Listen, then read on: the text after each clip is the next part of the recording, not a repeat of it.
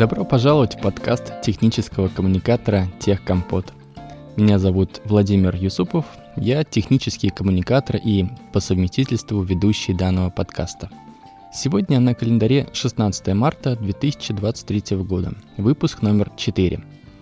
Данный выпуск будет небольшим дополнением к выпуску номер 2, в котором шла речь о едином источнике правды для документации.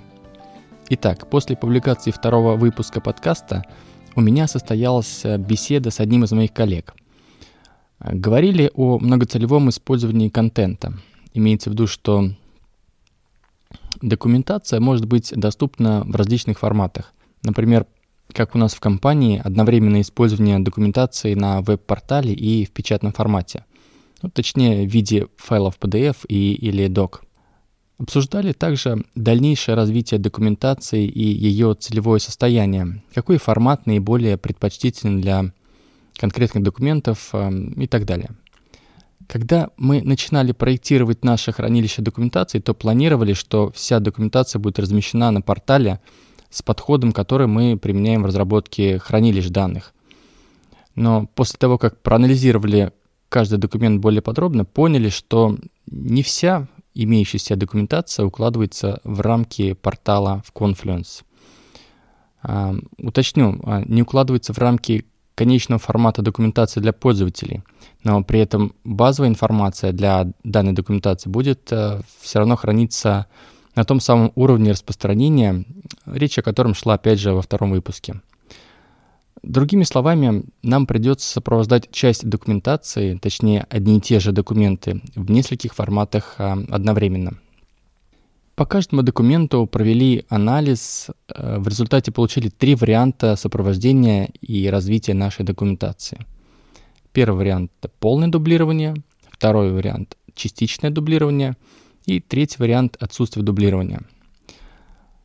Полное дублирование подразумевает то, что один и тот же документ мы создаем и поддерживаем в Confluence и в виде отдельных файлов в формате PDF, э, Word документы или документы Excel – а, при частичном дублировании для одной из наших аналитических систем а, некоторые документы из общего пакета документации также придется поддерживать в нескольких форматах. Но в данном случае большая часть документации располагается все же в Confluence. Третий вариант отсутствия дублирования. Документация по основному продукту, который мы развиваем и поддерживаем, полностью укладывается в рамки подхода хранилища документации и спокойно размещается на портале. А если подвести итог э, небольшой сегодняшней заметки, то получается следующее. При проектировании архитектуры хранилища документации и переносе документации на портал Confluence, как в нашем случае, или же на какие-то другие решения, необходимо провести полную ревизию э, документов. Возможно, в вашем конкретном случае документация в PDF, например, прекрасно выполняет свои задачи.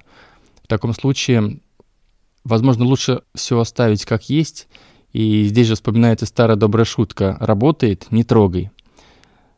При этом также вы сэкономите ваше время на перенос документации, а также деньги компании на какой-то продукт для хранения и совместного использования документации, ну, если этот продукт платный. Что касается нас, то мы продолжим наши активности по разработке хранилища документации – буду делиться э, интересной информацией. Э, да, скорее всего, это не будет что-то из разряда best practices, но в то же время на каких-то наших примерах вы поймете, как делать не надо. Кстати, это тоже очень ценная информация, которая позволит э, сохранить время и нервы. Спасибо, что прослушали этот небольшой выпуск от начала до конца. Если у вас возникли вопросы, замечания или предложения, пишите мне заходите на мой сайт techritex.ru. Я периодически пишу там заметки по техписьму и коммуникациям. И, конечно же, подписывайтесь на подкаст. На этом у меня все. До встречи через две недели. С вами был Владимир Юсупов, подкаст технического коммуникатора Техкомпот. Пока.